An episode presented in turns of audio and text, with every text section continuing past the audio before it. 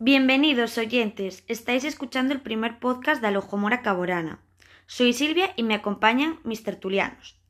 En esta ocasión os vamos a hablar sobre el capítulo 1, el niño que sobrevivió. Pero, ¿de qué trata este capítulo tan chulo? La verdad es que toda la historia comienza en Private Drive, con la familia Dasley. Vernon, un señor gordito con bigote, su mujer Petunia, muy malhumorada, y su caprichoso bebé Dasley. En esos días, en el pueblo, todos cotillean sobre los Potter, la hermana y el cuñado de Petunia. Todo un poco raro. Y de repente aparece un señor súper extraña, con mucha barba y mucho pelo, y un gato que se convierte en señora. Sí, sí, señora. Al parecer, unos Dumbledore y la otra, la profesora McGonagall. Los dos esperan a alguien, pero no sabemos a quién. Después de unos minutos llega Hagrid, un señor gigante y muy peludo, en una moto voladora, y trae a un bebé.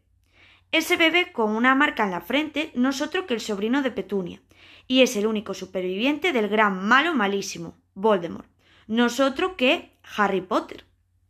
Dios, cuánta información. La verdad es que este capítulo es muy chulo porque nos presenta a Harry y sobre todo la familia, una familia muy extraña. Por cierto, ¿Sabíais que el libro fue escrito originalmente en una servilleta? De verdad, tal cual como lo oís. La autora lo escribió al principio como un borrador en una servilleta en una cafetería. Y mira ahora cómo es. Pues ya sabéis más. Esperamos que os hayáis divertido con nosotros y continuéis escuchándonos. Hasta el próximo podcast.